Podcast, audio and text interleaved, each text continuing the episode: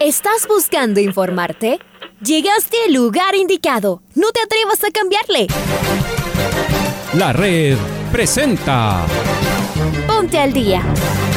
Información deportiva al instante sobre la actualidad de los equipos ecuatorianos muchos goles y el drama que tanto disfrutamos. Los albos se pusieron en ventaja con doblete de Adolfo Muñoz. La Libertadores Femenina cuenta con sus 16 equipos. Con la conducción de los periodistas de la red, Raúl el Profe Chávez y Andrés del Pichón Villamarín. Mucha información que contarles aquí en 102.1 FM. El microciclo de las... Amigos, amigas, hola, hola, ¿qué tal? ¿Cómo les va? ¿Cómo están? Tengan ustedes muy pero muy buenos días, el placer de poderlos saludar. Acá estamos en esta mañana fría de este viernes 25 de marzo del año 2022. Arrancamos, comenzamos, iniciamos esta programación deportiva. Les saluda Andrés Vinamarín Espinel en compañía de Paola Yambay en el Control Master. Hemos clasificado a nuestra cuarta Copa del Mundo. Después para los programas quedarán los análisis había que meternos en el Mundial después de dos años de forma extraordinaria de este grupo de jóvenes y valientes futbolistas. Ayer fue una presentación en falso, pero toda la campaña es imposible desmerecerla. Ayer perdimos, pero estamos en el Mundial, no es conformismo, más bien es elogiar todo el trabajo de una temporada que ha sido realmente extraordinaria. Arrancamos con los titulares. Ecuador se clasificó a su cuarta Copa del Mundo. La tricolor cayó en Ciudad del Este en una noche con pocas luces. Gustavo Alfaro reconoció los errores, pero mostró su satisfacción tras clasificar al Mundial. Uruguay en polémico partido ante Perú clasificó a Qatar 2022. Colombia encontró al fin el gol frente a Bolivia y se aferra a un milagro. Brasil dejó sin mundial a Chile. Italia, Italia se quedó sin mundial mientras que Portugal se juega su pase con la sorprendente Macedonia del Norte. Atentos al editorial de Alfonso Lazo Ayala en este día que clasificamos a nuestra cuarta Copa del Mundo. Lo escuchamos. La selección ecuatoriana de fútbol clasificó a su cuarto mundial en la historia. Lo hizo después de una campaña espectacular. Todavía nos queda un partido. Jugamos 17, pero nos volvimos inalcanzables para el quinto. Hoy, el equipo italiano, la selección de Italia, campeona del mundo, se quedó fuera del mundial si hay alguien que debe estar decepcionado, es el tifosi, el hincha de Italia. Si hay alguien que debe tener vergüenza por lo que pasó con Italia, deberían ser sus hinchas. La selección ecuatoriana, el día de ayer, solamente perdió un partido de los 17 que jugó. Pero había sido tan buena la campaña que en realidad ya estaba clasificada virtualmente. Y esto es un todos contra todos, que nadie se olvide. Creo que es el momento de festejar, de valorar eh, y no confundirse con aquello de no nos podemos conformar, no podemos ser mediocres. Mediocres. Estamos en el mundial. Por ahora incluso solo debajo de Argentina y Brasil. E incluso hasta podría ser que quedemos debajo de Uruguay, que es doble campeón del mundo. Ahí estamos nosotros que habíamos clasificado en la fecha anterior, aunque faltaba un simbolismo para entrar, que finalmente llegó en la fecha de, de ayer. Con una cantidad de chicos entre 23, 22, 21, 20 años, uno que otro veterano, y haciendo un montón de partidazos goleadas en Quito, victorias y empates de visitante, también triunfos agónicos, sí, por supuesto, pero sólido. Un equipo que invita a soñar y que además tiene mucho futuro. Tenemos que ser capaces de festejar, aprovechar estos momentos que son chicos. Y habrá tiempo de ponernos como profesores y de decir exactamente lo que había que hacer para ganarle a todo el mundo. Por ahora, festejemos, alegrémonos, Nos hace tanta falta tener alegrías en nuestro país. ¿Por qué no somos capaces de hacerlo? Aprovechemos. La selección nos está tirando un centro mundialista. Clavémosla en la esquina.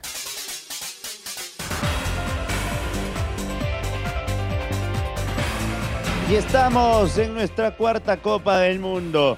El equipo ecuatoriano perdió 3 a 1 en Ciudad del Este en medio de un torrencial aguacero, especialmente en el primer tiempo. En la segunda mitad, con algunos cambios, mejoró la cara, pero no le alcanzó ayer para conseguir un resultado favorable. Sin embargo, en el camerino hubo festejo, hubo mucha eh, ilusión de parte de los jóvenes futbolistas que jugarán en su gran mayoría su primer mundial. Las palabras de el técnico, de Gustavo Alfaro. La verdad que no, no era ni el resultado ni el rendimiento que nosotros esperábamos.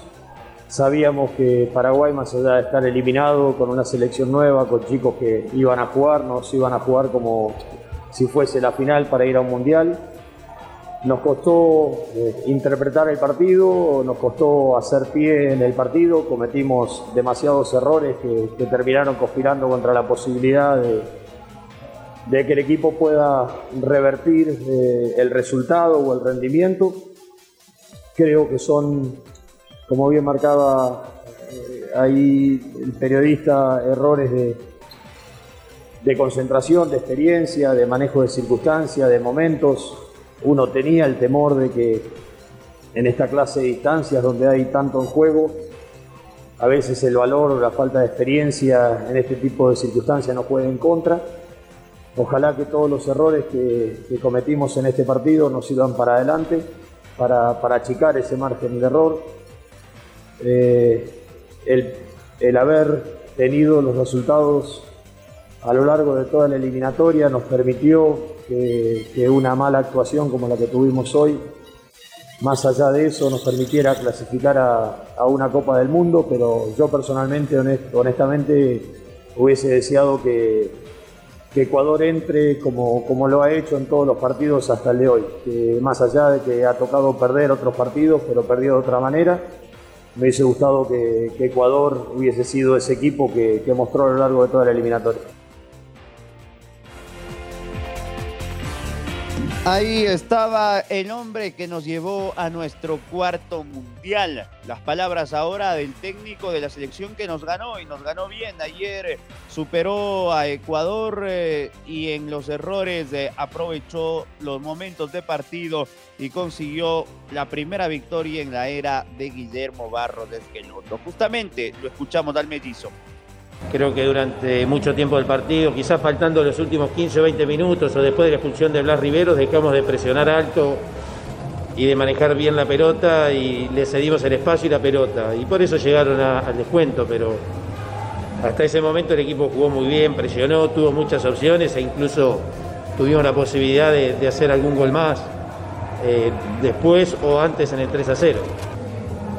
Richard Ortiz es un jugador de experiencia que venía mostrando eh, en Olimpia lo que nos podía dar y lo hizo y estamos muy contentos con él. Y como lo dijo él, depende más de los jugadores que de mí eh, seguir estando en este grupo. Eh, el nivel de ellos en el equipo es lo que lo van a poner acá y cuando vengan acá que rindan. Y lo ha hecho Richard, así que estamos muy contentos con su participación eh, no solamente en lo futbolístico, sino como ayuda también a los compañeros eh, en el vestuario, eh, como habla, como guía, creo que es un aporte muy importante. yo hablé con los jugadores que empezábamos un nuevo ciclo, que ya en la eliminación de, de esta eliminatoria nos daba la posibilidad de empezar a armar el equipo, empezar a construir el equipo y que hay dos cosas que creo que son fundamentales en el fútbol. Una es la actitud y la presión mis equipos quiero que presionen y que traten de ir a buscar el error del rival. Y la otra es el juego. Y me parece que lo hicimos durante gran parte del partido. La presión, por ejemplo, el segundo gol, más allá del error individual, creo que llega por la, exigencia de la presión eh, de Paraguay. Eh, en el primer gol robamos, presionamos y atacamos y jugamos. Entonces, hoy estoy muy conforme y ojalá que este sea el inicio de este nivel. Las palabras de Guillermo. Vamos ahora con un histórico del fútbol ecuatoriano que se refirió a esta clasificación a Qatar. Nos referimos a segundo Alejandro el Mortero Castillo. No fue un resultado que siempre uno quiere ver de selección, que es ganar, pero lo más importante es que los chicos al final pudieron conseguir el objetivo que era poder clasificar a un cuarto mundial y bueno, muy contento por eso, ¿no? ¿Qué cree que pasó según su análisis? Segundo, ¿qué cree que pudo haber pasado? Siempre las emociones, ¿no? Muchas cosas. Creo que también en sí los jugadores ya sabían que Ecuador estaba clasificado, ¿no? Y eso a veces relaja, porque si se dejan de hacer cosas, detalles en cuanto al tema de planificar el partido de una manera, porque automáticamente tú sabes que está que estás clasificado y si Ecuador necesitara de poder conseguir un empate, creo que el partido se lo fuera planteado de una manera diferente, ¿no? Pero tenía que pasar muchas cosas para que Ecuador no, no clasificara al Mundial, como estaba Ecuador por el tema de resultados y todo, ¿no? Para usted saber que se clasificaba a un Mundial, porque eso deben estar sintiendo los muchachos hoy mismo. ¿Cómo fue para usted esa clasificación alemán? No, lindo, lindo, porque es un sueño de, de todo jugador, ¿no? Primero vestir la camisa de la tricolor y luego poder jugar la máxima cita que es jugar un mundial a nivel de selección, que es lo mejor y lo máximo que tiene en selección, que es jugar un mundial. Entonces es algo espectacular, la verdad que es una alegría inmensa poder cumplir uno de los sueños que tiene el jugador de fútbol y espero de que todo esto que está pasando con la selección ahora, el resultado, todas esas cosas, les ayude a los chicos para prepararse mucho mejor y llegar a hacer una mejor participación en la Copa del Mundo, ¿no? Que tienen con qué llegar a hacer un buen trabajo. Y vamos ahora con Uruguay porque la Celeste ganó 1 a 0 a Perú en el Estadio Centenario en Montevideo por la fecha 17. El equipo de Alonso se clasificó a Qatar con gol de Georgian de Arrascaeta. Está Maite Montalvo quien nos trae detalles. Hola Maite. ¿Qué tal compañeros? Un fuerte abrazo para ustedes. El seleccionado uruguayo ganó por 1 a 0 a Perú en el Estadio Centenario en Montevideo y clasificó al Mundial de Qatar. Los dirigidos por Diego Alonso mostraron valentía y mucho coraje por vencer a Perú y conseguir un cupo directo. Este fue un partidazo desde el primer minuto. Uruguayos y peruanos sabían que solo la victoria les permitía poder avanzar y así que tomaron muchos riesgos desde el primer minuto. Los porteros fueron claves con dos atajadas de Sergio Rochet y una de Pedro Gallese en el primer tiempo. El gol y la victoria estaban para cualquiera. Sin embargo, a los 42 minutos, Uruguay se adelantó en el marcador tras un disparo al horizontal de José María Jiménez y el balón le quedó a Dea Rascaeta, quien reventó el arco y puso a festejar a los hinchas charrúas. Uruguay dominó la segunda parte y estuvo muy cerca del gol de los locales, el empate de Perú. Sin embargo, la chance más clara pegó en el travesaño. El resto del partido fue desesperante para los peruanos que vieron como la clasificación directa se les iba alejando. Incluso en el minuto 92 hubo un balón que el portero uruguayo no pudo agarrar en la línea, pero el árbitro decidió que no fue gol. El encuentro terminó 1 a 0 y Uruguay consiguió la clasificación directa. Los charrúas irán a su cuarto mundial consecutivo. Esa es la novedad, compañeros. Más equipos, tanto en Sudamérica como también alrededor de la región, ya están asegurando sus cupos al Mundial de Qatar 2022 y enhorabuena que nuestra selección, la de Ecuador, es una de ellas. Sigo con ustedes con más novedades en el noticiero. Y en Perú están eh, muy molestos con eh, el árbitro y con la gente que operó el bar. Entró no entró la pelota, es algo inadmisible que a esta altura, en pleno 2022, no exista, como en la Premier League en Inglaterra, el balón eh, con un chip incorporado para saber si entra o no entra la pelota. A mí me siguen quedando las dudas, ¿ah? no hay una imagen que termine de aclarar el panorama, pero lo que sí preocupa es por qué el brasileño no fue al bar, al menos para sacarse la duda, por qué no le dijeron eh, desde la tecnología que tenía que ir a ver la pantallita. Polémica grande en Montevideo en el fútbol mundial con lo que pasó ayer que dijo Cristian Cueve, estaban muy molestos, se sienten perjudicados los peruanos, lo escuchamos. Nosotros estamos tranquilos por ese lado, de hecho que un poco con la situación que se dio en la jugada del gol, por lo, por lo que vi, yo lo vi, a mí no me lo van a, me lo van a mostrar nadie, me va a decir nadie algo que yo vi después del partido, pero hablar de eso es un poco difícil, ¿no? porque realmente eh, nosotros los jugadores pues no tenemos un respaldo siempre de que si vas o hablas con el árbitro eh, va a estar todo bien, ¿no? Siempre tratan de intimidar con una amarilla, con una roja y eso es difícil a veces, ¿no? Y nosotros, por más que hablemos con todo el respeto del mundo, eh, no nos escuchan. No lo sé por qué, pero, pero bueno, incomodó un poco esa situación, pero ya está, ¿no? Yo tengo la fe intacta, siempre voy a tener mi fe en Dios y sé que las cosas se van a dar con, con el partido próximo. Aldair Santa Cruz, de Radio Ovación. ¿Qué decir del arbitraje, Cristian? ¿Sientes que nos robaron el empate? Eh, de hecho, ya lo dije, es una situación difícil de hablar, pero como que ya lo vimos, la jugada, para nosotros es gol.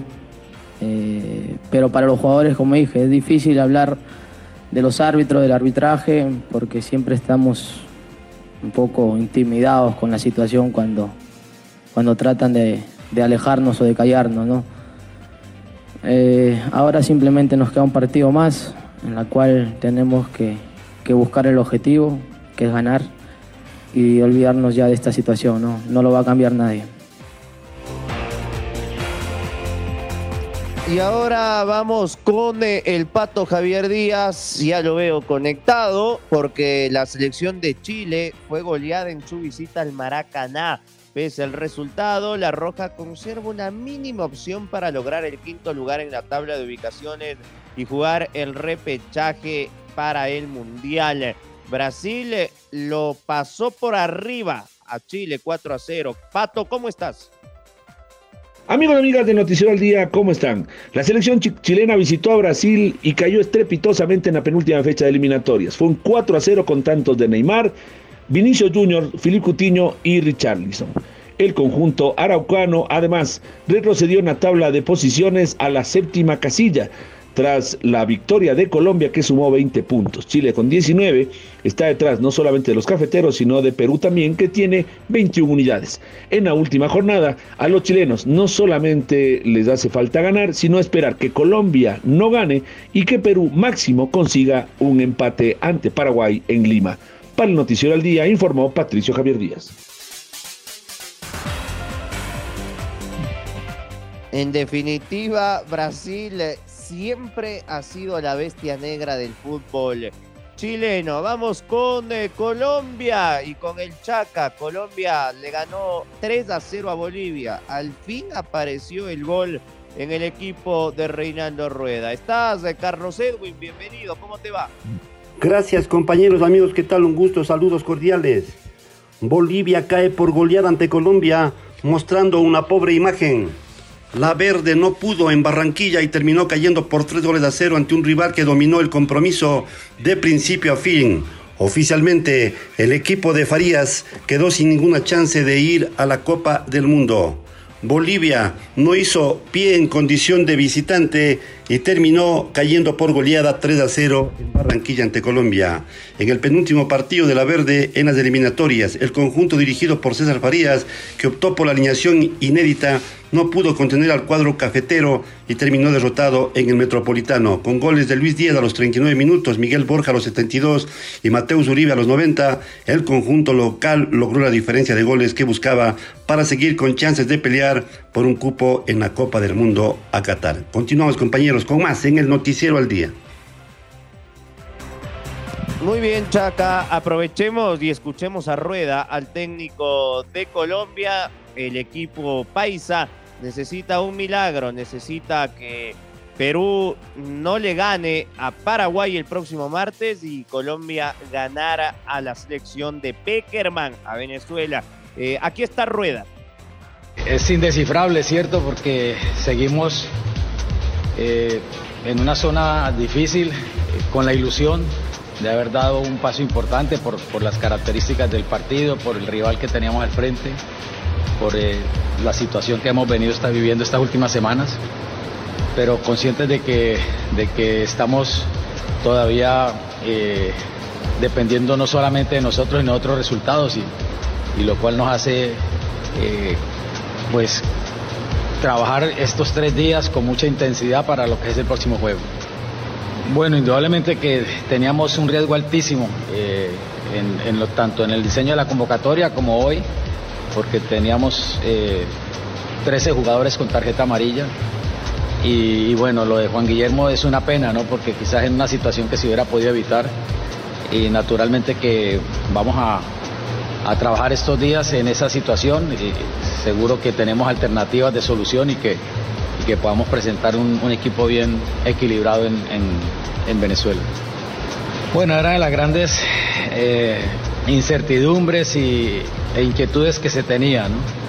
Eh, primero aprovechar el buen momento de, Luis Fernando, consciente de que no es su perfil por todo lo que hace su club con el, por el perfil izquierdo, pero que es un perfil que también lucho, donde no se podía, eh, quizás eh, les di la libertad para poder en cualquier momento cambiar de posición, pero Lucho se hace muy fuerte ahí.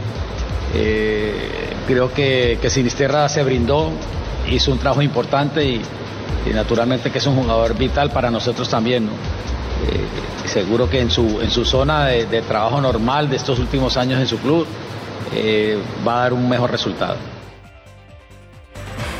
Y ahora vamos con Europa, batacazo mundial. Italia, como ya lo decía Alfonso hace un ratito en su editorial, se quedó fuera del mundial. Segundo mundial consecutivo que Italia no lo va a jugar. Macedonia del Norte le ganó en el último minuto y jugará frente a Portugal que también ganó.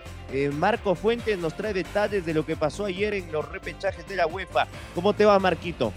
¿Qué tal Andrés? Amigos amigas de la red, qué gusto saludar con ustedes a esta hora con eh, más información. En efecto, las eliminatorias en la zona de la UEFA también continúan con su actividad y definieron ya los cruces para lo que será la búsqueda de los tres últimos cupos que restan en el repechaje de aquella confederación con la salvedad del partido entre Escocia y Ucrania que se encuentra pendiente por la situación actual que atraviesa Ucrania precisamente con eh, el conflicto bélico tras la invasión rusa.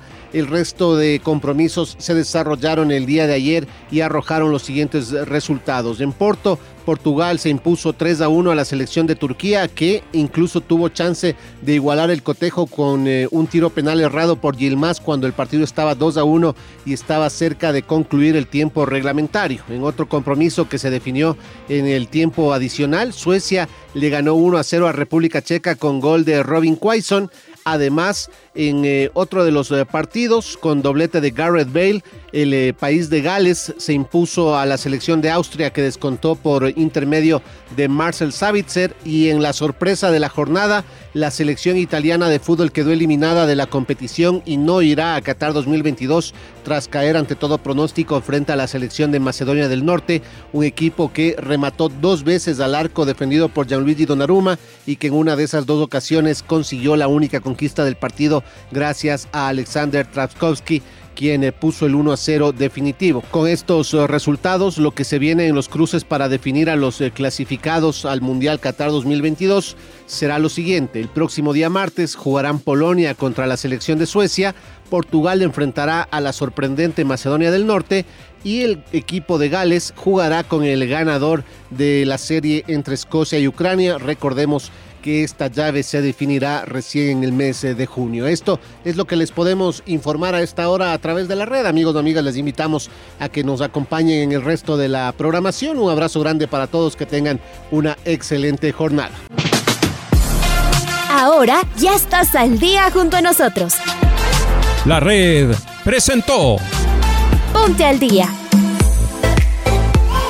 Informativo completo sobre la actualidad del fútbol que más nos gusta en donde estés y a la hora que tú quieras. Quédate conectado con nosotros en las redes de la red. Síguenos como arroba la red Ecuador y no te pierdas los detalles del deporte minuto a minuto. Escúchanos en vivo en TuneIn y en los 102.1 FM en Quito. ¡Te esperamos!